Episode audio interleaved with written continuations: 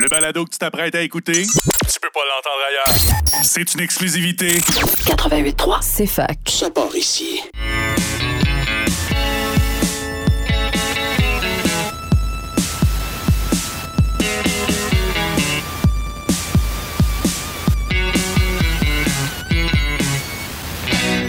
Un jour, je vais faire un film.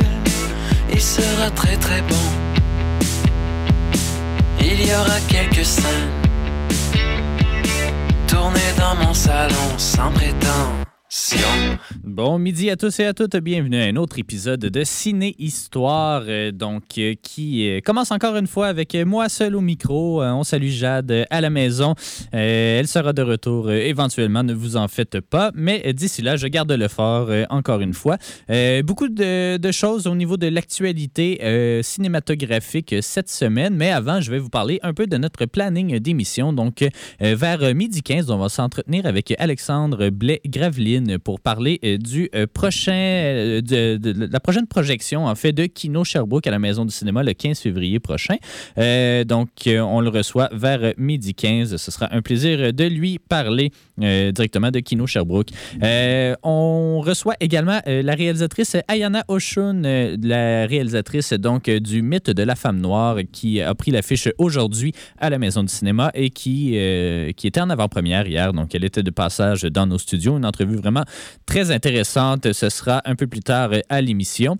Et euh, je vous présente en fait deux euh, nouveautés cette semaine. Donc, euh, le mythe de la femme noire, comme je le mentionnais également. Je vais vous donner un peu mes impressions. Et ainsi que du film Annie Colère de Blandine Lenoir. Donc, un film quand même assez intéressant. Encore une fois, met en vedette Laure Calamy, qu'on a vu quand même beaucoup au cours des derniers mois ici au Québec. Donc, voilà. Il y a d'autres nouveautés qui prennent l'affiche cette semaine, notamment Magic Mike's Last Dance, euh, le troisième opus de cette euh, franchise inattendue peut-être. Euh, donc euh, directement pour la Saint-Valentin, ça tombe bien. Un autre film directement ciblé pour la Saint-Valentin, mais c'est la ressortie de Titanic cette fois. Je sais pas si c'est en 3D, mais en tout cas, c'est en version remasterisée, j'imagine. James Cameron, qui veut euh, un peu euh, asseoir euh, son pouvoir au box-office et redonner des recettes à ce film-là, qui est déjà, je crois, peut-être le quatrième ou troisième film qui a fait le plus d'argent de l'histoire. Donc, il- je sais pas s'il veut viser le top 3. euh, ça va être dur de déloger Avengers Endgame, mais voilà. Donc, avec les deux avatars, il est confortablement au sommet des réalisateurs qui ont engendré le plus de recettes de l'histoire. Euh, Il y a d'autres films qui prennent pas nécessairement l'affiche euh, ici à la Maison du cinéma, euh, mais euh, il y a euh, maisons. Euh, Il y a euh, Le bleu euh, du caftan, euh, Tuer un tigre, To kill a tiger, et Vic le Viking, et euh, ben Marlowe, mais Marlowe va sortir un peu plus tard, je crois. Je crois que c'est une sortie limitée pour l'instant. Donc, euh, c'est les nouveautés un peu de la semaine qu'on n'a pas vraiment visionnées. Donc, euh, je vous parlerai, encore une fois, comme je le mentionne, du mythe de la femme noire et d'Annie Colère un peu plus tard à l'émission. Euh, sinon, euh, petite euh, actualité cinématographique, ben, il y a le réalisateur iranien Jafar Panahi qui a été libéré en fin de prison. Il avait annoncé il n'y a pas longtemps qu'il voulait faire une grève de la faim. Et puis, la même journée, je crois, il a été libéré. Donc, c'est un pas de plus, disons, vers... ben, je sais pas. C'est une situation vraiment particulière euh, en Iran. Et puis, on sait que c'est un réalisateur là, qui, euh, aime provoquer un peu, aller à l'encontre euh, du gouvernement et tout. On se souviendra qu'il a été. récompensé ici à Sherbrooke par le le plus gros prix le cercle d'or en fait euh, du festival cinéma du monde de Sherbrooke euh, il y a quelques années déjà. Euh, je crois que c'était pour Taxi Téhéran je suis plus trop certain c'était quel film mais bref Jafar Panahi qui est libéré et puis on verra à quel point il sera libre ou non de faire ses films. On peut s'assurer qu'il va être encore victime de sanctions malheureusement mais bref à suivre. Sinon, c'est le décès aussi, malheureusement, de Carole Lagagnère, la documentariste qui, euh, qui avait gagné des prix euh, au Hot Docs euh, au début des années 2000 et puis qui avait fait son plus récent long métrage qu'il avait présenté il n'y a pas si longtemps dans le cadre d'abord du Festival Cinéma du Monde de Sherbrooke et puis qui, qui était revenu un peu plus tard. donc, c'est le documentaire Fuir sur... les femmes victimes, ben, c'est sur un centre en fait euh, de euh, rescousse de femmes battues, femmes victimes de violences conjugales. J'avais eu la chance de m'entretenir avec elle et d'avoir animé un question-réponse à la Maison du cinéma. Donc, une très lourde perte pour le, documentaire québécois Carole Laganière, décédée à 64 ans. sinon, ben, avant de parler peut-être du rendez-vous Québec Cinéma, parlons un peu d'une drôle de pratique qui euh, va s'instaurer au sein des cinémas AMC aux États-Unis. Donc, euh, un prix des billets variable en fonction euh, du siège que l'on sélectionne dans la salle de cinéma. Donc, les sièges plus ben, centraux, environ au centre de la salle et au centre d'une rangée, vont coûter plus cher que les films sur le côté. Et les films en première et deuxième rangée, les sièges en fait en première et deuxième rangée, vont coûter moins cher que le prix euh, habituel d'un billet de cinéma. Euh, drôle de pratique, il y en a plusieurs qui s'inquiètent évidemment là, que on sait que euh, le cinéma aussi ça devient de moins en moins accessible malheureusement, les prix deviennent très très chers, surtout dans les grosses chaînes. AMC, on n'en a plus au Québec depuis je pense le milieu des années 2010. Euh, mais par exemple, Galaxy ou euh, Guzzo et tout, on sait que c'est autour de 15, des fois 20 dollars pour un siège de cinéma, à part le popcorn, à part euh, ben des trucs. Ici à la Maison du cinéma, heureusement, les prix sont encore raisonnables.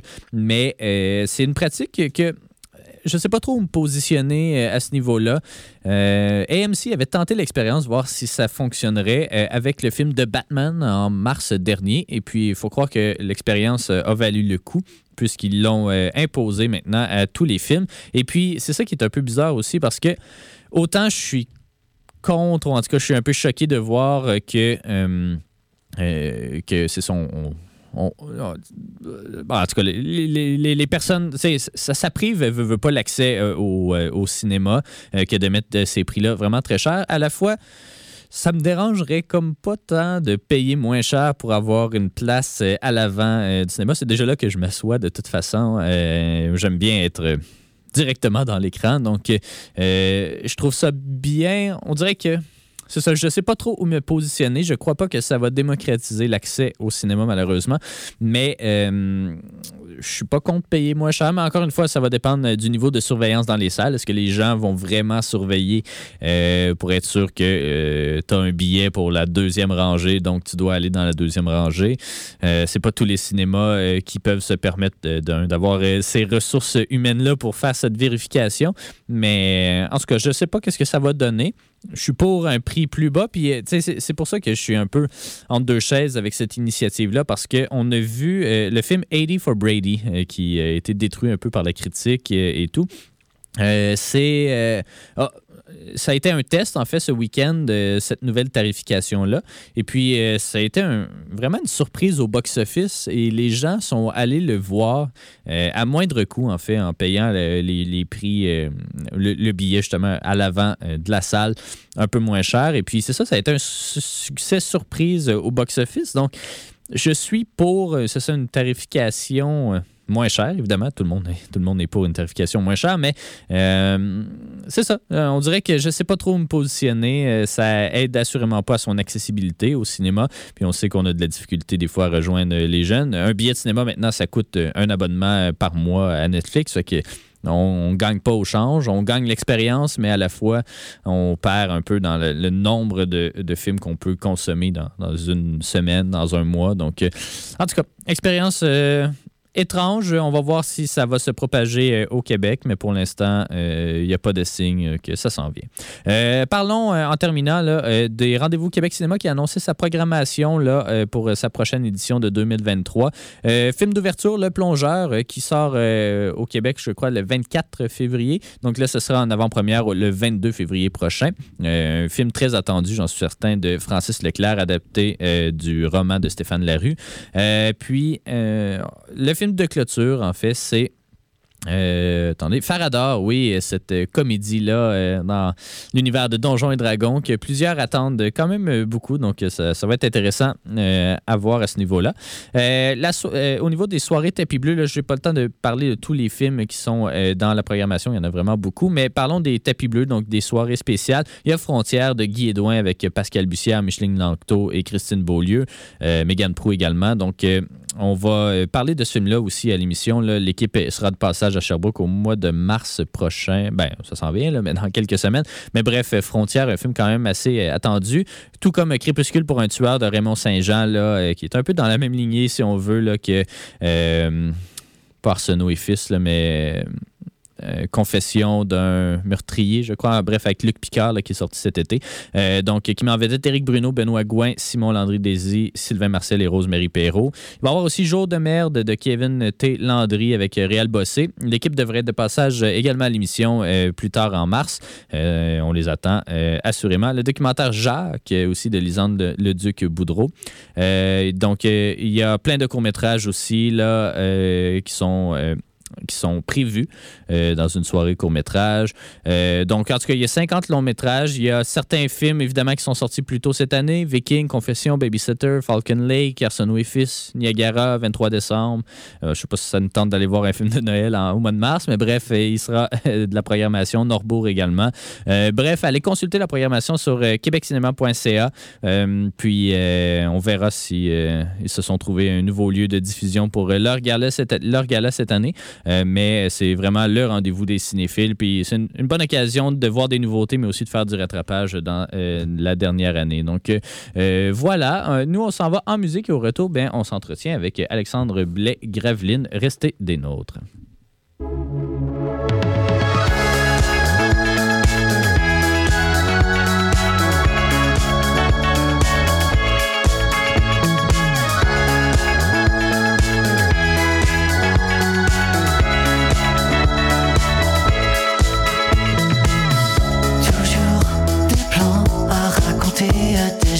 Seulement pour voir leur visage ébahi. L'argent, tout le temps, discussion de mes 30 ans, la confusion face au discours bien établi. On doute de tout, même du soir. Qu'a-t-on fait pour être comme ça? Et les désirs d'autrefois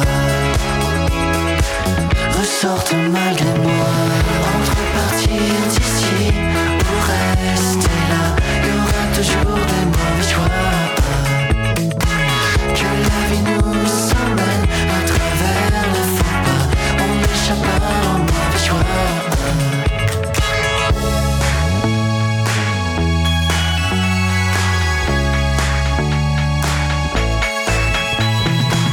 Les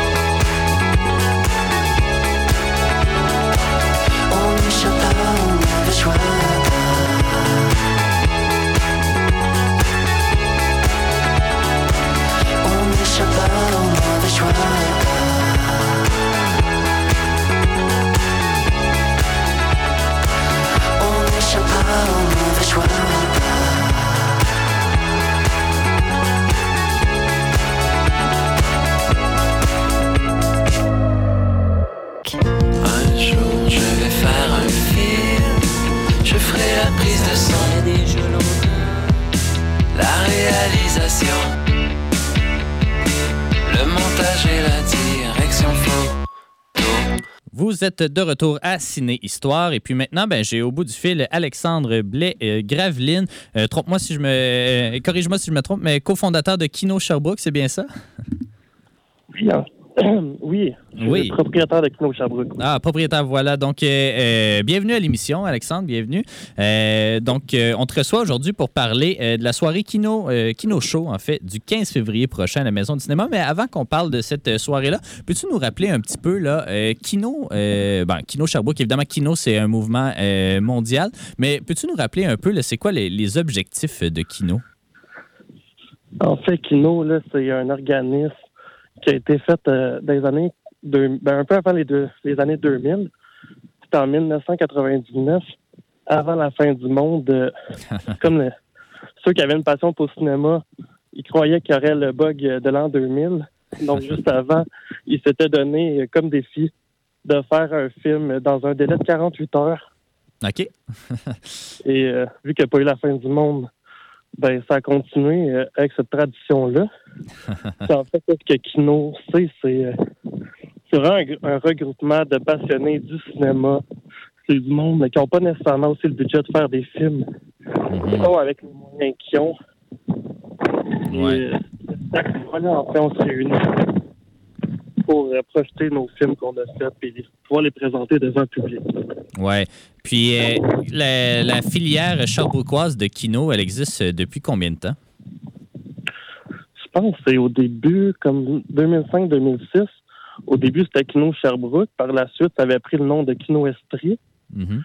Et là, Kino Estrie a arrêté de faire ben, de faire leurs activités à cause de la pandémie.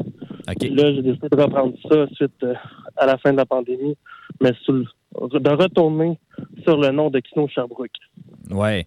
Euh, puis là, euh, effectivement, ça faisait longtemps, euh, ça fait un petit moment là, que j'œuvre dans le, le milieu cinématographique euh, québécois, disons. Puis à chaque fois, on me parlait toujours de Kino Sherbrooke, ça existe-tu encore ou non? Et, et tout. Puis là, je suis content de voir que c'est euh, ressuscité. Vous avez eu un événement euh, le mois dernier à la Maison du cinéma. Donc, on rappelle un peu le concept. là. C'est une soirée de, de court-métrage, justement, de gens, euh, ben, des artisans, en fait, sherbrookois ou en tout cas de l'Estrie, là, j'imagine. Ouais. La première, cette première mouture-là, ça a recommencé en janvier dernier, c'est ça? Oui, en fait, c'est tout le temps le troisième mercredi du mois, donc c'était le 18 janvier euh, passé. OK. qu'on a fait ça à la maison du cinéma. Là. Il y avait neuf courts-métrages en tout qui ont été présentés. On avait du drame, de la comédie, un film d'époque. Donc, ça a vraiment été une bonne soirée. là. Donc là, euh, la, la prochaine soirée, en fait, ben, c'est euh, mercredi prochain, le 15 février. Euh, on, on peut voir là, sur le site, évidemment, quelques courts-métrages qui seront présentés là, notamment Aphrodite euh, de Denise Bonds, Requiem de Raphaël Paquette. Bref, il y a quand même une grosse programmation. C'est environ une soirée là, de deux heures. Est-ce que tu peux nous en dire un peu sur, sur la formule, sur à quoi est-ce que les gens peuvent s'attendre pour cette deuxième, ce deuxième kino show-là? Oui, en fait, il y a toujours deux blocs de présentation de films, un qui est vers 19h et un vers 20h. OK. En fait, durant le premier bloc, ben, on, on passe à peu près 5-6 courts-métrages. Par la suite, une période de questions-réponses.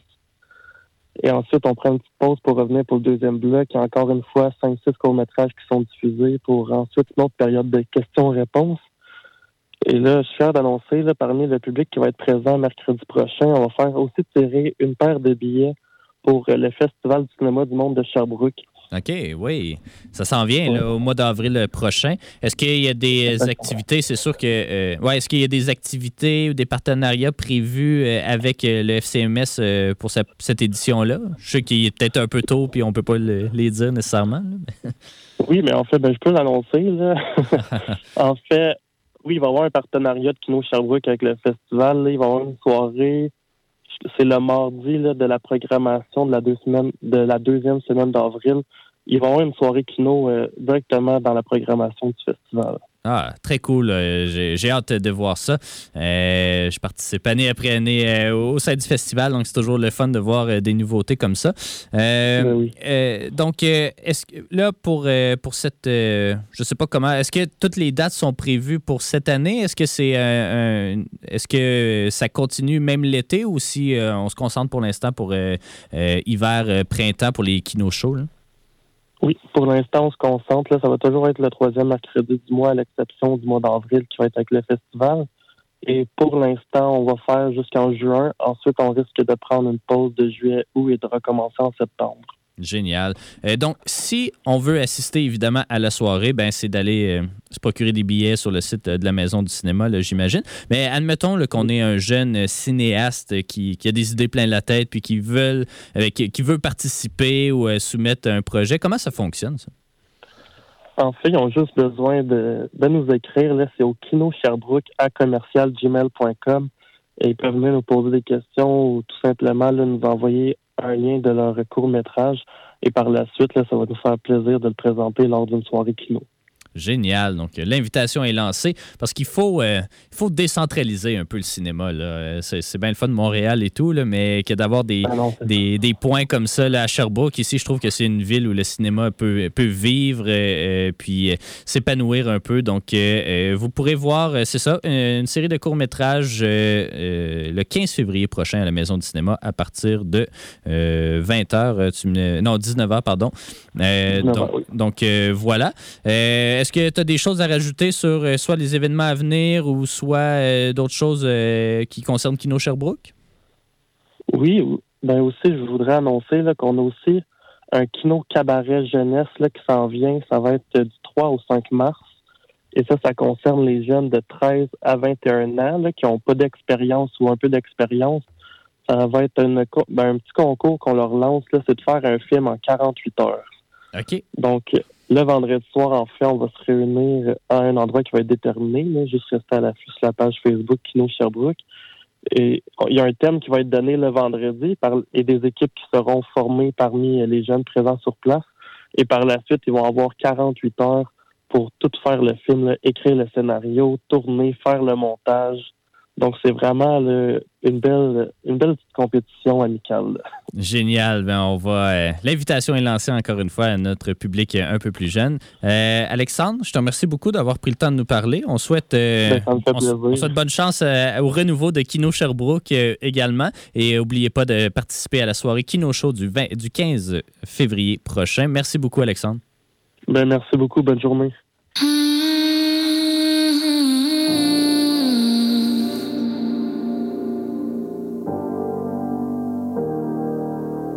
Les yeux fermés, mes mains sur ton visage. Je peux te deviner, je pourrais toujours te deviner. Hmm. Et même les yeux fermés, les cicatrices de ton visage me disent qui tu es. Je saurai toujours qui tu es. Mm,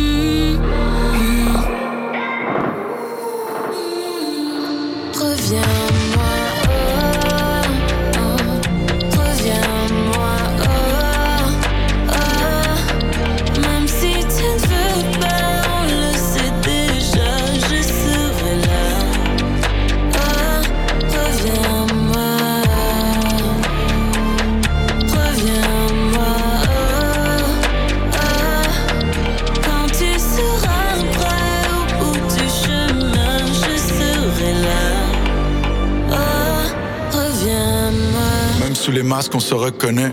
Dis-moi qu'est-ce qui manque pour qu'on reconnecte. L'impression d'être transparent dans le reflet. Il faut parfois disparaître pour qu'on renaisse. Tournant en rond pour qu'on trouve le sens. Alors que mourir, c'est revenir où tout commence. Chaque nouveau jour est une douce revanche où tu recouvres tes démons de poudre d'ange. Pourquoi on attire ce qui nous abîme?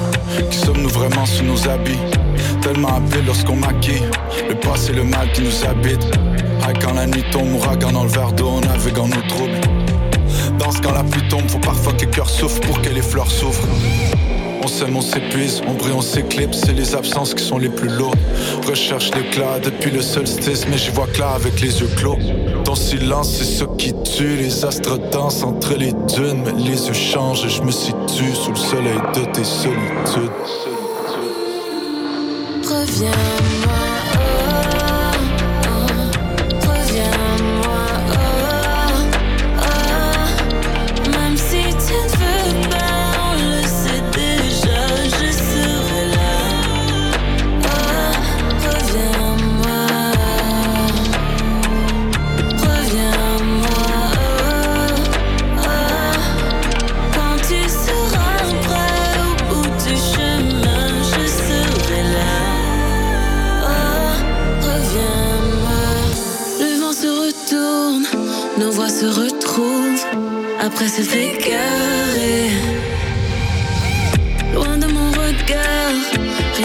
rien ne te condamne. On peut se réparer.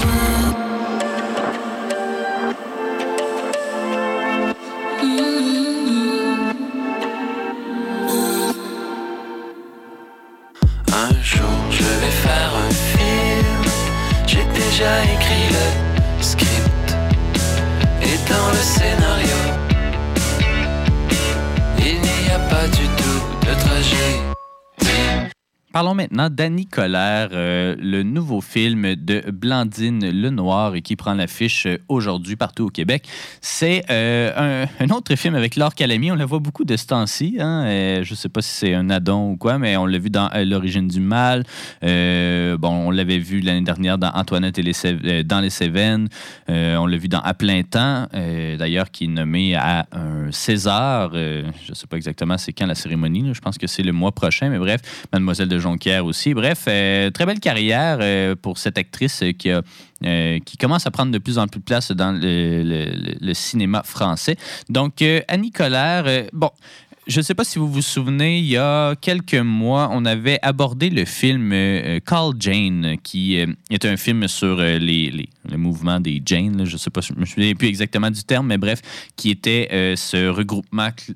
Ouais, peut-être pas clandestin, mais bref, ce regroupement de femmes qui euh, facilitait l'avortement euh, aux États-Unis avant que ça devienne euh, légal, ou en tout cas, même aujourd'hui, c'est plus vraiment légal, mais bref.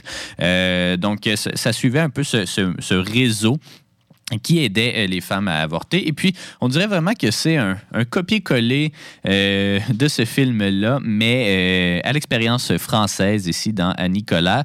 Euh, c'est dommage parce que ça nuit un petit peu à mon appréciation du film parce que j'avais l'impression d'avoir déjà vu cette histoire-là il n'y a pas si longtemps. Mais par contre, si vous n'avez pas vu Carl Jane ou si vous n'avez pas vu beaucoup de, de films qui abordent ces thématiques-là, je crois qu'il est quand même assez intéressant celui-là. Donc, ça se déroule en 1973. Donc, c'est quand même un petit peu plus tard que euh, Carl Jane. Euh, donc, on suit Annie, qui est interprétée par Laure Calamy, euh, qui travaille dans une usine qui est dans un petit village fran- français. Annie a deux enfants, mais tombe enceinte d'un troisième. Ses enfants sont, ont, je crois, comme 16 ans et 9 ans. Puis je crois que ça lui tente pas de retomber dans la parentalité comme ça, là, aussi tard. Euh, donc, euh, elle décide de, mettre fin à cette grossesse-là. Euh, L'avortement est évidemment illégal et donc elle va chercher de l'aide auprès euh, du euh, MLAC, en fait MLAC, le Mouvement pour la liberté de l'avortement et de la contraception. Euh, donc, euh, elle décide, euh, ben c'est ça, là où je dis que c'est un peu un copier-coller de Carl Jane, c'est que vraiment, narrativement, ça suit presque pas à pas les mêmes traces que ce scénario-là, mais je vais vous le redécrire aussi. C'est pas, pas nécessairement de la faute de, de ce film de, Danny Collard là, qui, a été fait probablement en même temps que Carl Jane. Ça fait peut-être partie de ces films jumeaux-là, là, à l'illusionniste euh, slash The Prestige, ou en tout cas, des films qui abordent la même, la même chose, mais euh, et, qui sortent à peu près au, même moment.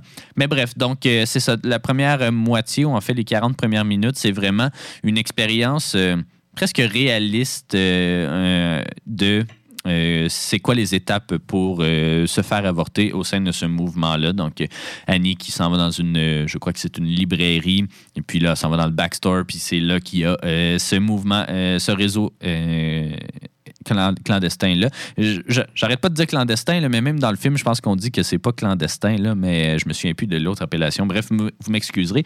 Mais bref, donc c'est ça, suit les étapes. Euh, les euh, militantes euh, utilisent une nouvelle façon de, de provoquer l'avortement qui est, là, je ne connais pas trop les, technicités, mais bref, on, aspire en, fait le, fœtus. Euh, donc, c'est une nouvelle technique euh, euh, des États-Unis qui a été importée en Europe et puis qu'on fait. Et puis, il y a deux, il y a deux, deux parcours types. Donc, il y a un avortement qui peut être pratiqué en France si on est avant, euh, je crois que c'est huit semaines, et puis euh, un autre qui peut euh, se faire jusqu'à 12 semaines, mais là, c'est en Hollande, donc on doit organiser des voyages. Bref, on suit le parcours euh, d'Annie dans les 40 premières minutes, donc euh, assez, de façon assez réaliste, comme je le mentionnais, donc euh, vraiment euh, les étapes euh, en temps réel. Puis, euh, après une tragédie là, que, que je vais taire euh, quand même, euh, elle décide de, de s'impliquer un peu plus euh, dans le mouvement et euh, par- prendre part un peu à l'accompagnement des nouvelles femmes qui souhaitent euh, se faire euh, avorter. Donc euh, ça, ça occupe euh, grosso modo la, deuxième moitié, la deuxième partie du film, qui encore une fois est très euh, didactique. Euh, c'est pas nécessairement euh, mauvais. Je crois que c'est un- une belle approche euh, quand même. Donc on voit le parcours de cette femme euh, ordinaire entre guillemets qui en apprend un peu plus sur euh, l'aspect médical, l'aspect légal euh, de la chose et euh, qui en même temps accompagne ces nouvelles femmes euh, donc et, qui euh, qui participe à sa manière au mouvement donc pour libérer, libé- libéraliser en fait légaliser l'avortement en France. C'est ça, c'est vraiment dans son approche qui est intéressant, euh, mais c'est la même approche euh, que Carl James, comme euh, je mentionnais. Laure Calamy est toujours aussi brillante. Pour vrai, dans chacun de ses films, elle, elle- crève vraiment l'écran. Elle, est capable de, jouer des rôles aussi durs que, en douceur. Vraiment, c'est une, très belle actrice, une très bonne actrice. Et puis, Blandine Lenoir, je la connaissais pas beaucoup. Elle avait écrit notamment le scénario. Elle avait réalisé aussi Aurore, que je crois qu'il est avec Laure Calamy aussi, peut-être. Enfin, bref. Euh, mais euh, donc, euh, elle revient là, euh, cinq ans, même six ans après euh, son, euh, son dernier long métrage pour euh, nous proposer cette histoire-là, qui est évidemment dans l'air euh, du temps, qui euh, fait partie des, nouvelles sensibilités. Un film qui manque peut-être un petit peu d'éclat de par sa, pas nécessairement sa construction, mais par ses ambitions euh, que de recréer très euh, naturellement ou euh, réalistement ce processus-là, ben ça fait que ça, c'est pas aussi euh, américain ou c'est pas ça n'a pas aussi d'éclat que, euh, que- qu'une production américaine par exemple. Mais euh, je crois que euh, c'est bien que puis ça paraît qu'ils ont fait de, la recherche aussi la le- recréation des, des années 70 en France est vraiment bien réussi, que ce soit dans les décors, les costumes et tout, dans même la signature visuelle générale du film. Mais c'est ça, je crois que c'est vraiment un film très pertinent qui va probablement marquer euh, ceux et celles qui vont euh, le voir. Euh, c'est pas un film si cru que ça, mais qui quand même réussit à, montrer un peu l'humanité derrière ce, ce processus-là. Et puis de comprendre aussi la réalité des femmes qui désirent se faire avorter pour toutes sortes de raisons. hein. Euh, Il il y, en a qui ont euh, déjà 5-6 enfants et qui décident qu'ils ne peuvent plus nécessairement en avoir. Il y en a qui euh, ce sont des femmes qui ne se sentent pas prêtes tout simplement à être mères. Il y en a qui sont un peu forcées à l'avortement aussi, que ce soit parce qu'ils Ils sont l'amantes d'un homme marié qui, lui, ne souhaite pas d'enfant. Bref, il est vraiment, euh, on, on embrasse très large, puis je trouve que c'est un film très, très pertinent, mais en- encore une fois, au niveau de mon appréciation, elle était un peu minée par, euh, parce que j'avais déjà vu, ou en tout cas, j'avais le sentiment d'avoir déjà vu cette histoire-là avant dans euh, Call Jane. Donc, euh, c'est dommage, mais c'est pas la faute du film. Mais je vous incite vraiment, euh, si c'est des thématiques qui vous parlent, qui vous intéressent, vous voulez en apprendre plus, peut-être sur un mouvement moins américain, donc de ce qui la situation en Europe à, l- à cette époque, ben, je vous conseille euh, Annie Colère euh, de Blandine Lenoir. Donc, euh, allez voir ça. Ça sort à la Maison du cinéma dès aujourd'hui. Un jour je vais faire un film. J'ai déjà écrit le script et dans le scénario, il n'y a pas du tout de tragédie. Donc, un des films qui prend l'affiche aujourd'hui à la Maison du cinéma, c'est euh, le documentaire Le mythe de la femme noire de Diana Oshun. Un documentaire qui euh, est produit par euh, K-Film Amérique. D'ailleurs, on les remercie énormément pour le lien de visionnement et l'opportunité d'avoir fait l'entrevue avec Ayana Oshun. Donc, c'est un documentaire qui s'intéresse, ben, comme le titre l'indique, au mythe de la femme noire. En fait, c'est trois... préjugés, idées euh, préconçues qu'on a euh, de la femme noire qui s'appliquent euh, en particulier à la femme noire et non pas juste aux femmes ou aux noirs. Donc, c'est trois, trois images quand même assez fortes que vous avez peut-être déjà rencontrées au cinéma, dans la publicité depuis les, ben, les dernières années, mais même depuis les débuts du cinéma. Donc, ces, trois images, ce sont celles de l'hypersexuelle Jézabel, donc cette, cette bête sexuelle-là que les femmes noires euh, représentent. Depuis peut-être euh, l'esclavage euh, aux États-Unis et puis qui ont été corroborés au cinéma euh, beaucoup. Donc, euh, euh, je vais laisser le film parler de, lui-même à ce niveau-là. Euh, donc, euh, une autre image assez forte, c'est celle de la nounou. hein. On pense tout de suite à Aunt Jemima, mais dans, euh, je sais pas moi, dans Gun with the Wind, par exemple, Hattie McDaniel, je crois, c'est pas mal euh, le, le rôle. C'est la première euh, euh, actrice noire à avoir remporté un Oscar. Et c'était dans ce rôle de nounou-là euh, qu'elle joue. Donc, euh, c'est une image, évidemment, là, qui s'est retrouvée euh, beaucoup au cinéma. Et il y a aussi là, cette troisième image-là, celle de la, de la bitch, entre guillemets. là. donc, cette femme enragée qui...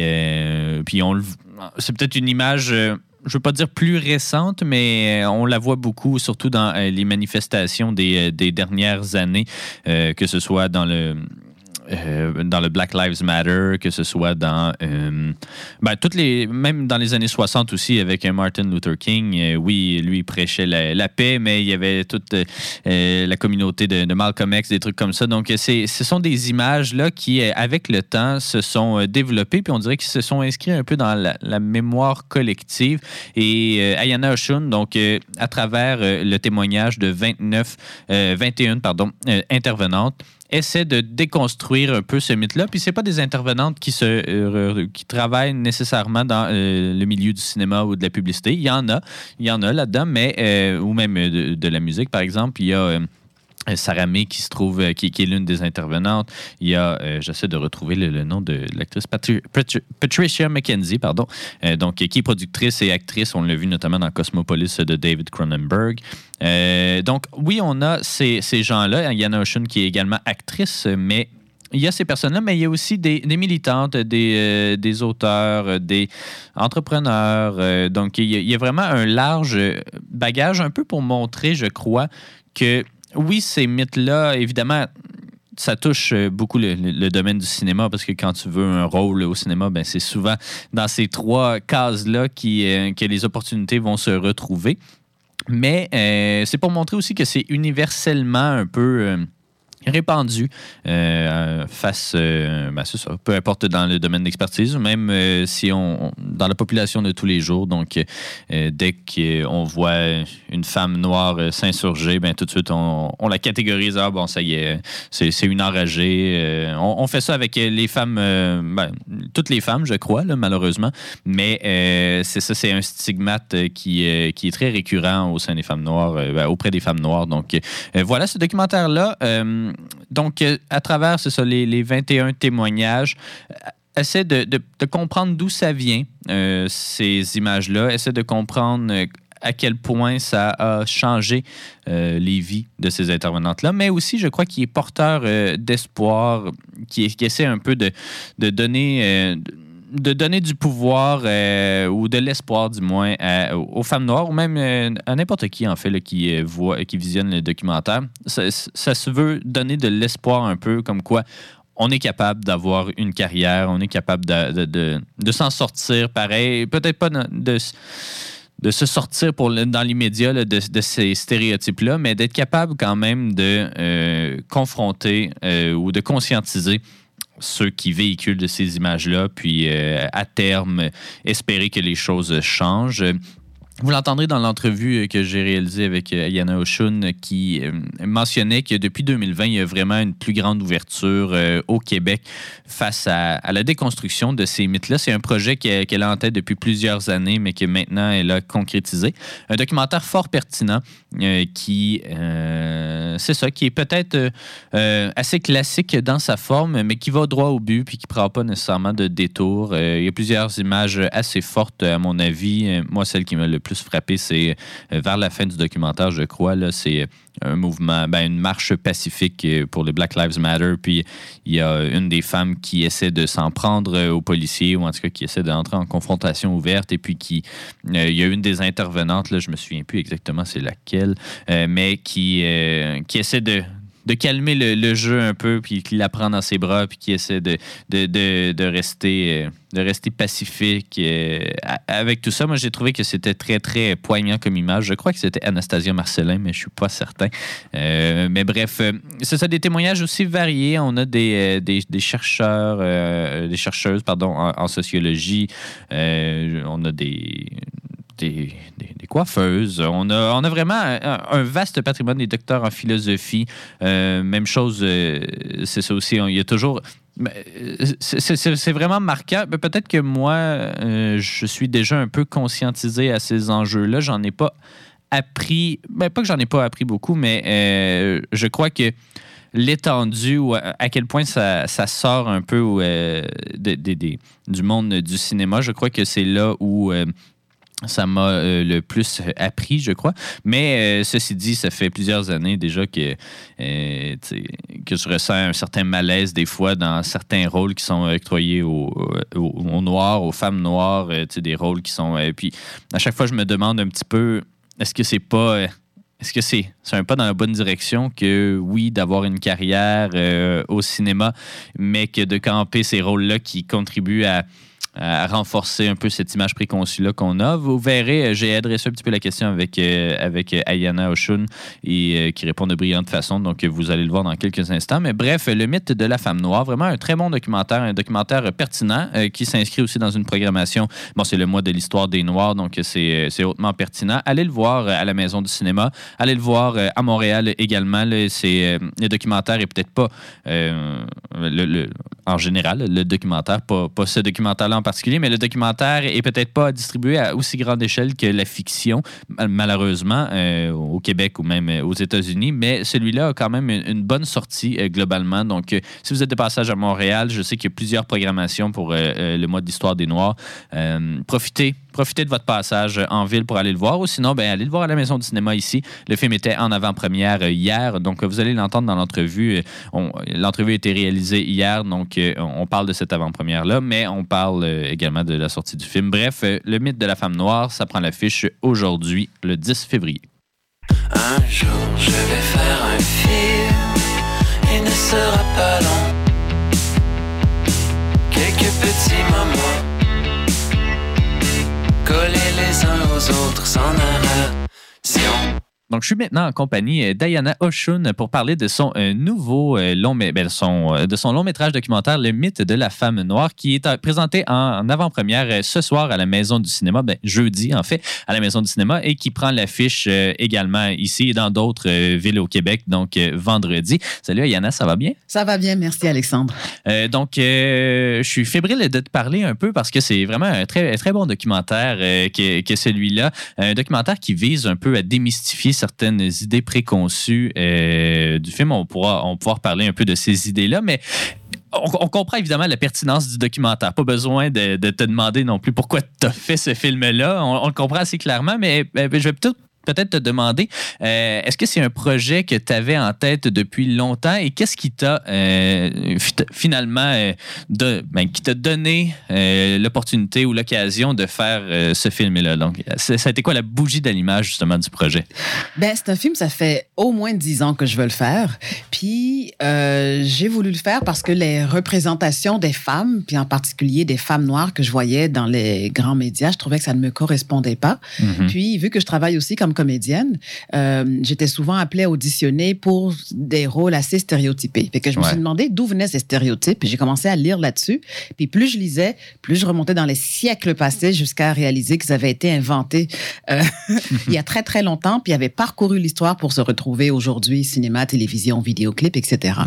Donc, euh, ce documentaire, Le mythe de la femme noire, vise à euh, raconter l'histoire des stéréotypes, faire comprendre d'où ils viennent, puis surtout donner la parole à 21 femmes qui racontent comment ces stéréotypes-là les ont influencés, comment ça influence leur 21e siècle, et surtout euh, qui racontent comment elles réussissent à les défier, puis à se créer une place au soleil. Donc, euh, c'est sûr que c'est un projet, euh, comme tout documentaire, c'est difficile à faire de trouver le financement et tout ça, etc. Mais donc, euh, je travaille avec euh, ma partenaire, qui est aussi ma sœur, comme coproductrice. Puis, euh, il y a dix ans, qu'on cherchait l'argent, puis qu'on pitchait le projet à des diffuseurs ou autres, les gens, en général, ne comprenaient pas. Ils comprenaient pas qu'est-ce qu'on racontait, c'est quoi ça, quel stéréotype, je sais pas de quoi vous parlez. Puis éventuellement, après quelques années où on a essuyé des refus, on a mis le projet sur une tablette. Puis en euh, 2018, euh, on a repris notre bâton du pèlerin, puis on s'est dit, ben ça fait longtemps qu'on veut faire ce film-là, puis euh, il y a des choses qui se faisaient euh, en Europe particulièrement par rapport à ce type de sujet-là. Fait qu'on s'est dit, bon, peut-être que le temps est mûr, peut-être qu'on aura une meilleure écoute Mhm. euh, quand on présentera le projet. Puis, mais, je, dois- mais je dois dire, c'est surtout depuis 2020 que les gens comprennent. Ouais. ouais, ouais. Heureusement ou malheureusement, là, parce Ben que oui. c'est souvent des situations euh, très graves et qui mettent en lumière un peu là, toutes ces. Qui, en tout cas, qui chamboulent un peu les perceptions. oui, oui, tout. oui, la mort de George Floyd a Mhm. bousculé plein d'industries, effectivement. Ouais. Euh, donc, euh, ces mythes-là, euh, c'est beaucoup. Ben, il y en a trois qui sont principaux, disons, euh, c'est-à-dire un peu le mythe de Jézabel, c'est-à-dire cette, femme hyper sexuée-là. Euh, il y a le mythe de la nounou euh, aussi. Donc, puis, il y a celui aussi là, de la, femme colérique, enragée, si on veut. C'est des idées qui, ben, des, idées préconçues qui ont été un peu véhiculées par la publicité, mais aussi beaucoup par le cinéma et la télévision. Toi, tu, tu te sers de ces mêmes outils-là pour les déconstruire au final, ces, ces mythes-là. Je trouve ça euh, même assez habile. Euh, je vais avoir une question qui, qui va suivre dans quelques instants, mais j'aimerais parler avant des intervenantes. Euh, com- comment tu fait, comment as sélectionné euh, ces intervenantes-là? Parce qu'il y en a qui proviennent effectivement du milieu des médias, de la télévision, au cinéma, mais il y a aussi beaucoup de, de- militantes, de gens impliqués dans la communauté qui, qui témoignent également, puis qui sont, elles aussi, victimes de ces mythes-là. Donc, comment tu as sélectionné ces personnes-là? Comment tu as rencontré? Go- Oui, oui. Ben, au niveau de la recherche, il y a certaines femmes que je connaissais, d'autres que d'autres pas du tout. Puis pour moi, c'était important d'avoir des femmes issues de différents milieux, euh, qui avaient différents âges, différentes textures de cheveux, différentes couleurs de peau, différents Ouais. accents. Elles sont toutes basées au Québec, euh, habitent ici, sont de première ou deuxième génération ou même troisième génération. Euh, mais euh, c'était pour, pour moi important d'avoir cette diversité de femmes-là. Mhm. Puis c'est sûr qu'en recherche, j'en ai interviewé, moi et mon équipe de recherche, beaucoup plus. Ouais. Euh, mais à la fin, il y a dû, on a dû faire des choix difficiles. Des 21, c'est déjà beaucoup. J'avais aussi interviewé euh, quelques hommes, mais en cours de montage, on a réalisé que c'était euh, préférable ou plus fort, en fait, de donner la parole seulement à des femmes pour se raconter elles-mêmes, étant donné que ce que sont des voix qu'on entend extrêmement peu. Mhm. Est-ce qu'il y a, est-ce qu'il y a des, des, des- des personnalités ou en tout cas des, des intervenantes que tu aurais aimé qui participent au documentaire, puis il y a finalement peut-être conflit d'horaire euh, par la force des choses, ça n'a pas pu fonctionner? Oui, il y en a que je voulais interviewer, euh, ça n'a pas fonctionné, soit qu'elles n'étaient pas au Québec et tout ça, mais il y en a d'autres qui euh, préféraient ne pas témoigner en fait devant la caméra parce qu'elles avaient peur que ça Ouais. euh, influe sur euh, ben, que les, les choses qu'elles voulaient qu'elles vous allaient dénoncer allaient Mhm. influer sur euh, leur carrière. Est-ce que tu as eu peur, toi? Euh, parce que tu le mentionnes, tu as une carrière euh, d'actrice, de scénariste. Bon, tu, tu fais quand même beaucoup dans le documentaire, mais euh, il y a, tu continues à évoluer dans le métier aussi. Est-ce que tu avais peur un peu de te fermer des portes euh, en, faisant ce documentaire-là? Ça m'a traversé l'esprit euh, en période de, de, de- production du film. Ça m'a traversé l'esprit, mais en même temps, je me suis dit que euh, ben, je peux pas passer ma vie à avoir peur. Mhm. Euh, et puis, c'est sûr que comme comédienne, on est au service de l'histoire que veut raconter un scénariste ou un réalisateur. Ouais. Euh, mais moi aussi, j'ai des histoires à raconter.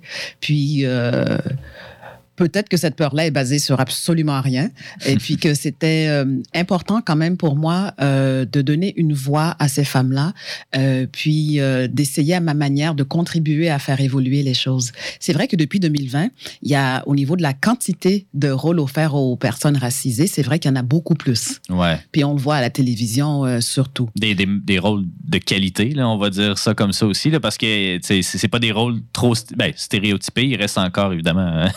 c'est une progression, là, euh, veux, veux pas, mais c'est ça, c'est des rôles plus, euh, plus euh, moins, moins restrictifs ou en tout cas moins cadrés dans ces trois mythes-là. Là. euh. Ben pour les, ben je sais pas. Moi, j'ai l'impression qu'en termes de quantité, il y en a beaucoup plus. Mhm. Mais euh, mon impression, c'est qu'il y a encore du travail à faire au niveau justement de la, de la du type de représentation. Mhm. Euh, j'ai beaucoup d'amis, des comédiens noirs qui euh, qui jouent systématiquement des rôles de voyous, de gangs de rue, Ouais, de ouais, ouais. criminels. Donc il y a y a y a encore oui, il y a des, hommes noirs qui font partie des gangs de rue, mais on sait très bien qu'il n'y a pas que ça Mhm. puis que euh, le fait de représenter toujours euh, ce même type de, de- de représentation, non seulement ça stigmatise bien sûr, Ouais. mais euh, ça met de côté toute une partie de la population de, de leur, de- des histoires qu'ils ont à raconter de leur expérience, de leur richesse et tout ça. Mhm. Puis avec le film, euh, même si les femmes, euh, elles sont en train de parler des stéréotypes, euh, je voulais pas faire un film où les, les, les, les femmes, justement, font juste euh, se plaindre et se, mettre, et se mettre comme victimes. Ouais. Ce sont toutes des femmes qui sont inspirantes, qui se sont, qui ont tout fait pour justement aller à l'encontre de ces stéréotypes, qui ont lutté à leur manière. Plusieurs avec en fait beaucoup d'humour, qui, sont, ressortis avec un regard euh, euh, ben plein de c'est pas légèreté le mot, c'est qu'elles ont un regard euh, qu'elles ont appris à être détachées euh, parce qu'elles ont fait un travail extrêmement euh, important sur elles-mêmes. Donc pour moi, c'est important d'avoir ces modèles de femmes-là. Puis je voulais faire un film, on dit en anglais empowering. Ouais, ouais, En ouais. français, c'est quoi? C'est en puissancement, c'est là. Ouais, ouais, c'est ça. Il n'y a, pas- il y a pas de belle traduction pour ça, mais c'est- ça aussi, c'est un questionnement que j'avais parce que oui, à la base, ce film-là veut déconstruire ces images-là, mais au final, la visée, c'est aussi porteur d'espoir pouvoir pour euh, d'autres femmes qui peut-être, ben, qui vivent assurément là, ces, ces trou- ben, sont victimes de ces trois préjugés-là, puis euh, qui, euh, pour leur montrer un peu qu'il y a de l'espoir, qu'il y a, il y a moyen un peu de, de, de, de, de vivre une bonne vie tout en se détachant de, de, ces images-là. là. Oui, bien en essayant de s'en libérer, en fait. Mhm, ouais. Puis, quand le film a été présenté la première fois au Québec, c'était au Festival des documentaires de Montréal, le RIDM. Ouais. Puis, la salle était une salle hyper diversifiée, des blancs, des noirs, des hommes, des femmes autochtones, euh, latinos, Mhm. etc. Puis, ce qui était beau, c'est que dans les questions-réponses qui suivaient, c'est que tout le monde avait quelque chose à dire. Euh, Il y a des, des, des femmes blanches qui ont dit, waouh, euh, c'est vrai que dans la lutte des femmes, euh, sais, on- on- il y, a- il y a beaucoup de choses à travailler, mais on n'avait pas réalisé qu'il y avait quand même des particularités par rapport aux femmes noires ou aux femmes racisées. Fait que ça leur a comme ouvert les yeux sur d'autres choses. Euh, dans mon équipe, par exemple, il y a le monteur sonore ou même le directeur photo qui sont des hommes blancs puis qui ont dit OK, ben moi, euh, tu sais, j'ai- j'ai des gens que je connais qui sont des femmes noires, mais j'ai- l'impression de que maintenant, je comprends quelque chose que j'avais pas réalisé du tout par rapport à l'expérience. Ça m'a ouvert les yeux par rapport à quelque chose qui semble aussi banal que la manière dont on porte ses cheveux. Mhm. Euh, euh, chez les femmes noires, c'est c'est c'est pas seulement esthétique, ça porte ça ça, ça porte euh, un discours euh, politique, social, personnel, intime que que c'est un choix extrêmement profond de porter ses cheveux d'une manière ou d'une autre, Mhm. par exemple. Euh, de ton avis, est-ce que tu crois que la façon de déconstruire ces images-là, ça passe mieux en format documentaire ou en format fiction? Euh, parce que euh, on, le sait, euh, en tout cas, le documentaire habituellement est plus difficile à distribuer en salle, donc c'est souvent que ce soit avec les rendez-vous justement documentaires à Montréal ou en tout cas il y a différents types de, festivals qui mettent de l'avant le documentaire mais c'est rare qu'ils ont des distributions à grande échelle aussi. Donc, de, de ton côté, tu as, fait des courts-métrages documentaires, maintenant un long-métrage documentaire. Est-ce qu'un jour, tu vas être porté vers la fiction pour poursuivre un peu ce, ce combat-là euh, contre ces images? Oui, j'aimerais beaucoup. J'aimerais Ouais. beaucoup. C'est sûr que j'écris euh, aussi bien des documentaires que de la fiction. Euh, la fiction semble, ben, le documentaire semble, en fait, c'est plus, ben, je vais le dire, rapide, parce que c'est il y a Mhm. quelque chose de plus libre, de plus indépendant. Euh, c'est des petites équipes. Les budgets sont beaucoup plus réduits. Donc, au niveau de la production, il y a, y je, je, pas dit que- je dis pas que c'est plus facile, mais c'est plus simple Ouais. parce que les, les enjeux, surtout financiers, sont beaucoup moins élevés. Mhm. Euh, mais au, ni- au niveau du public, c'est vrai que la fiction a une portée plus large et beaucoup mieux distribuée que le documentaire. Euh, mais je pense quand même que le documentaire a sa place de plus en plus, je pense. Euh, Puis qu'il y a quand même manière d'éveiller les consciences par ça. Moi, je me rappelle quand j'étais à l'école, des professeurs nous passaient des documentaires, puis ça m'a fait ouvrir les yeux sur toutes sortes de réalités que je connaissais pas. Fait que c'est sûr que euh, les universités, les cégeps, les secondaires même, euh, sont des portes euh, d'accès euh, vers le documentaire. Puis les quelques salles de cinéma, comme la Maison du cinéma à Sherbrooke, Ouais. sont, ben, sont de belles opportunités pour que ce, Mhm. ce genre de film-là puisse être revu. Ouais, puis après ça, après la vie en salle, après ça, c'est fa- ben, pas facilement distribuable, mais c'est plus accessible souvent, que ce soit au secondaire, cégep, université et tout. Là. Tout Donc, euh, et j'ai reçu beaucoup de, de réalisatrices euh, ici, euh, très peu de, de réalisatrices noires, malheureusement, euh, mais euh, j'ai reçu beaucoup de réalisatrices, puis souvent, la chose qui, qui revenait souvent, euh, puis qui est mentionnée un peu quand même dans le documentaire, c'est que vous n'avez pas le droit à l'erreur, euh, essentiellement. Puis j'ai le goût, j'ai pas nécessairement le goût d'être pessimiste, mais euh, de, euh, de ton point de vue, qu'est-ce qui pèse le plus lourd pour toi? Est-ce que, euh, parce que maintenant qu'il y a une plus grande ouverture envers la diversité culturelle, que ce soit au cinéma, à la télévision, même dans les médias traditionnels, qu'est-ce qui pèse le plus pour toi? Est-ce que c'est d'avoir à, à- combattre jour après jour contre ces images préconçues-là, ou c'est plutôt justement cette pression-là, ou en tout cas ce sentiment qu'on n'a pas le droit à l'erreur parce que on- tout de suite, on, on va être euh, discarded, j'ai pas le oui, terme. oui, oui, Ouais. mis, mis de côté, mis de Ouais, côté. mise de côté. Ouais. Euh, ben, j'ai grandi avec le concept que j'avais pas le droit à l'erreur. Euh, très tôt dans ma famille, on, on m'a dit que euh, on, on m'a fait réaliser, tu sais, tu fais partie, parce que les enfants n'ont pas seulement conscience de tout ça. Mais euh, très tôt, on m'a dit que ben il fallait que je performe à l'école ou ailleurs, puis essayer d'être d'être dans les tops de la classe, puis d'essayer d'être de, de, de tout faire. Mhm. Euh, quitte à, je me rappelle, il y avait, il y avait des, parfois je passais des nuits blanches à étudier, puis c'était encouragé. Ma mère me disait, oui, oui, c'est important, c'est important, c'est bien, il faut que tu performes parce que euh, tu pars avec quelque part en arrière par, euh, par, ben, Ouais. par rapport à la majorité démographique. Donc, c'est que c'est c'est cette pression de la performance, puis de, de ce perfectionnisme, c'est quelque chose avec laquelle moi j'ai grandi, puis d'autres femmes ont grandi, puis des femmes racisées, euh, je pense quand même euh, encore plus. Puis... qu'est-ce que ça fait? C'est que ça devient internalisé. C'est sûr qu'avec les années, maintenant comme adulte, je vois euh, le côté positif, mais il y a toujours un yin et un yang dans tout. Mais le Ouais. côté négatif existe. Puis le côté négatif, c'est ça, cette espèce de pression. Euh, puis on en parle dans le film euh, avec euh, le, le, le principe du potomitan.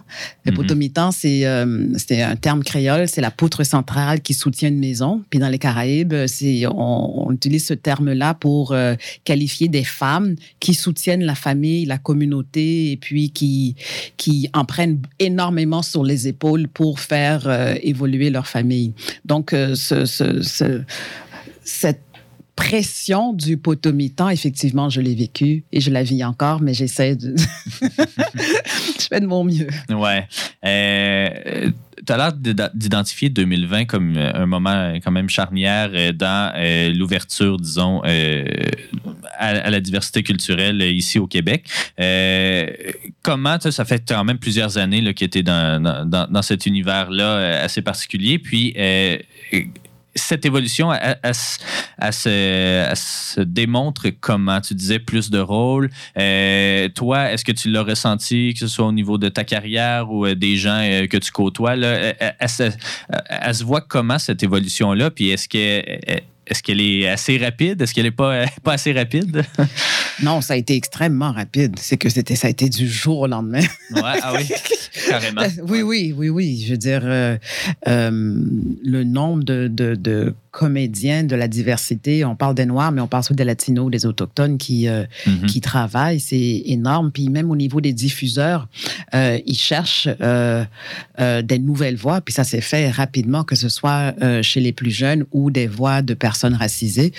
Donc, on sent, une on sent une volonté de changement, une volonté de renouveau, une volonté de d'entendre des nouvelles voix. Puis je pense aussi que la, la- la multiplication des plateformes, puis la Ouais. démocratisation de, de- des contenus à travers le monde a beaucoup contribué à ça. Mhm. Euh, donc, il y a tout un, tout, toutes sortes de facteurs qui font que aujourd'hui, tout à fait, il y a une écoute euh, telle que j'ai jamais vu ça.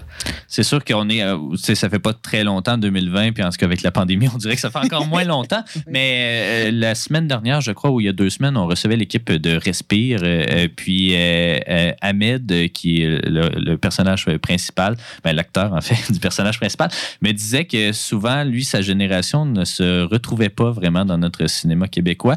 Euh, là, ça fait juste deux, trois ans, mais est-ce que, euh, tu sais, des gens là, qui n'opèrent pas dans le milieu euh, cinématographique québécois, tu sais, les, les- les gens de tous les jours là, qui, qui font juste aller au cinéma, voir un film et tout, est-ce que tu remarques que- qu'ils commencent à se retrouver un peu plus dans notre, dans notre cinéma ou même dans le cinéma en général américain aussi? Là? Ben c'est ça, c'est que la- le, le rouleau compresseur américain est énorme. Puis le- les moyens publicitaires qu'ils emploient pour intéresser euh, ben, la jeunesse partout au monde, c'est un problème qu'on trouve au Québec, mais partout au monde, les jeunes euh, préfèrent nettement euh, les films américains à n'importe quel autre film. Ils préfèrent nettement les contenus Netflix. Bon, Netflix a, a- a du bon aussi parce qu'il y a des séries, bon, de, de- de la Corée, Ouais. d'autres qui, qui performent énormément. Mais c'est extrêmement difficile dans le- de retirer Mhm. son, son épingle du jeu. Puis euh, je sais que les diffuseurs puis les distributeurs s'arrachent les cheveux à essayer de comprendre comment les attirer. C'est vraiment un travail de profondeur et un travail de long terme parce qu'il se fait de très belles choses ici. mhm. Puis euh, de- depuis, euh, ben, depuis 2020 en particulier, il y a beaucoup, beaucoup d'efforts qui sont employés à, Ouais. à, à faire sortir ça. Je pense que certains commencent un peu à y réussir, Euh, mais ça va être un travail de longue haleine parce que la compétition euh, Mhm. pour euh, ce qu'on appelle les eyeballs Ouais, est ouais. féroce. Ouais, ouais, ouais. J'aime toujours ça quand je reçois les réalisateurs et réalisatrices ici à l'émission, connaître un peu, pas nécessairement leur, leur parcours, mais leurs influences, les artisans du cinéma qui leur ont donné le goût du cinéma. Je, serais curieux de t'entendre un peu sur euh, toi. C'est qui, euh, que ce soit des réalisateurs, des acteurs, actrices, euh, réalisatrices encore une fois, donc euh, qui, qui t'a influencé, que ce soit pour le mythe de la femme noire ou depuis même ton arrivée dans, dans ce monde-là? Bon, il y en a plein que j'adore. Ça va être très éclectique ce que je vais Ouais, ben, dire. c'est parfait. Une que j'admire, c'est Adva Duvernay, qui est une Mhm. réalisatrice euh, afro-américaine. Ouais. Euh, je l'admire non seulement à cause de ses œuvres, elle a fait des documentaires comme The 13th, Ouais. Euh, elle a réalisé une mini-série que je- qui- m'a bouleversée, qui parle c'est- c'est basé sur un carrière de quatre hommes noirs accusés, quatre garçons en fait, Mhm. accusés d'avoir violé une femme à Central Park, puis qui étaient faussement accusés, puis elle déconstruit euh, tout ce qui s'est passé, qui ont mené à leur arrestation, puis c'est bouleversant. Puis ce que j'aime de cette femme-là, c'est que euh, non seulement c'est une grande artiste à mon sens, mais dans la vie de tous les jours, c'est quelqu'un qui s'engage, qui s'implique, qui a une voix citoyenne. Elle a une boîte de distribution pour essayer justement de mettre de l'avant des voix qu'on n'entend pas assez chez les jeunes, chez les femmes. Chez, elle je, je- vraiment, j'ai lu toutes les entrevues. Ouais. Je l'adore. Donc, il y a Ava DuVernay. Ouais. Euh, Denis Villeneuve, c'est quelqu'un que j'ai Ah oui? aimé, que j'aime encore là, mais j'ai vu tous ses films. Puis euh, euh, quand il est arrivé avec euh, Incendie, je me rappelle, je restais dans la salle de cinéma, j'ai braillé toutes les larmes. encore, je, je venais de vivre un grand moment de cinéma. Ouais. J'en avais rarement vu. C'était Mhm. dans- pour moi, dans ce film-là, il y a tout, tout ce que j'aime du cinéma. OK. Euh, euh, euh, qui j'ai aimé? Ah, J'ai quand même une geek, fait que les science-fiction, j'adore. Ah oui, ah oui. Je me rappelle quand j'étais au cégep, il y avait un concours, euh, la guerre des étoiles, puis il fallait répondre à aux questions sur la guerre des étoiles. Fait qu'il y avait juste des, deux équipes, juste des gars, des gars geeks, blancs, avec des petites lunettes, puis la petite fille noire au milieu qui répondait aux questions aussi. Parce que j'adore, j'adore. j'a- j'a- C'est c'est- c'est un film que. Ben, des films. Le meilleur étant l'Empire contre-attaque. En tout cas. Ouais. ça, ça fait rêver. Ça, ça travaille l'imaginaire. Hein? Puis, Ah euh, oui. malheureusement, au cinéma québécois, on n'en a pas beaucoup euh, de, science-fiction. Non, c'est trop cher. Euh, Non, c'est ça. hein. C'est trop cher, mais on se rattrape autrement. Il y a de grands créateurs ici. Mhm. Puis, euh, puis bon, on laisse aux Américains la science-fiction, mais on a autre chose ici, puis c'est très bien. Ben oui, exactement. Tu as plusieurs chapeaux, on le mentionnait, actrice, réalisatrice. Peut-être en terminant, est-ce qu'il y en a un qui, est- qui te plaît plus davantage que l'autre? Est-ce qu'il y en a un que tu aimerais poursuivre pour le reste de ta carrière ou si tu veux vraiment voir les, les deux côtés de la médaille, devant, derrière la caméra? Ah euh, oui, le j'adore les Ouais. deux. J'adore Ouais. les deux. Comme, euh, comme comédienne, c'est justement ce que j'aime, c'est se lâcher prise. Mhm. Et le fait que quand on dit couper, puis euh, it's a wrap, la journée est finie, je rentre à la maison. Ouais. c'est tout. J'apprends mes textes pour le lendemain. Comme réalisatrice, c'est pas ça du tout. Quand ça Euh, dit couper, euh, il y a encore plusieurs mois de travail. Exactement, exactement. Mais par contre, d'être euh, la, la, ben, la source d'une histoire, j'adore ça. Puis, euh, comme ce que je vais faire ce soir à la Maison du cinéma, toutes ces années de travail euh, avec toute l'équipe euh, derrière moi, puis de pouvoir le présenter. Hier, c'était à Québec. Mhm. Euh, Aujourd'hui, à Sherbrooke, de pouvoir le présenter comme ça à un public, puis de de- d'entendre les commentaires, les témoignages, Ouais. euh, les questions. Ça, c'est la partie que je préfère. Puis, euh, puis voilà. Donc, oui, j'aime les deux, mais j'ai l'impression qu'au fur et à mesure que, que, ben, que je vieillis, j'ai l'impression que la réalisation va prendre de plus en plus de place. OK. Ah, ben, ça va être intéressant à suivre pour la suite. Euh, Ayana Oshun, je te remercie beaucoup d'avoir pris le temps euh, de nous parler aujourd'hui. On rappelle à nos auditeurs et auditrices, euh, Le mythe de la femme noire, euh, c'est en avant-première ce soir à la Maison du cinéma. Et sinon, ça prend l'affiche, euh, encore une fois, à la Maison du cinéma, mais dans plusieurs des grands centres urbains du Québec dès vendredi. Donc, Ayana, je te remercie beaucoup d'avoir pris le temps de nous parler. Merci. Puis ceux qui ont vu le film, euh, pour ceux qui ont vu le film, la semaine prochaine, on va organiser un Instagram live. OK? Donc, les gens pourront aussi poser des questions, euh, même s'ils ne sont pas euh, ce soir euh, ouais, avec les questions-réponses, la semaine prochaine. Donc, de surveiller les réseaux so- sociaux de Mythe de la femme noire. génial. C'est un rendez-vous. Merci beaucoup, Ayana. Merci, Alexandre. Un jour je vais faire un film. J'ai déjà écrit le script. Et dans le scénario, du tout de trajet. C'est déjà la fin de Ciné Histoire de cette édition du 10 février. On aimerait remercier Ayana Oshun, donc allez voir le mythe de la femme noire euh, qui est euh, sorti à la Maison du cinéma et euh, dans plusieurs salles à Montréal. Euh, allez voir également Annie Colère, hein, donc de Blandine Lenoir. Et on remercie également aussi Alexandre Blais-Graveline. Donc, manquez pas le Kino Show euh, à la Maison du cinéma ce mercredi, ben, mercredi prochain, euh, le 15 février. Donc, euh, une bonne occasion de voir un peu ce qui se fait en Estrie au niveau du court-métrage, de rencontrer des artisans et même gagner des prix de présence. Donc, Merci beaucoup. On se retrouve la semaine prochaine. On va essayer de vous faire un topo sur les Oscars. hein, ne désespérez pas.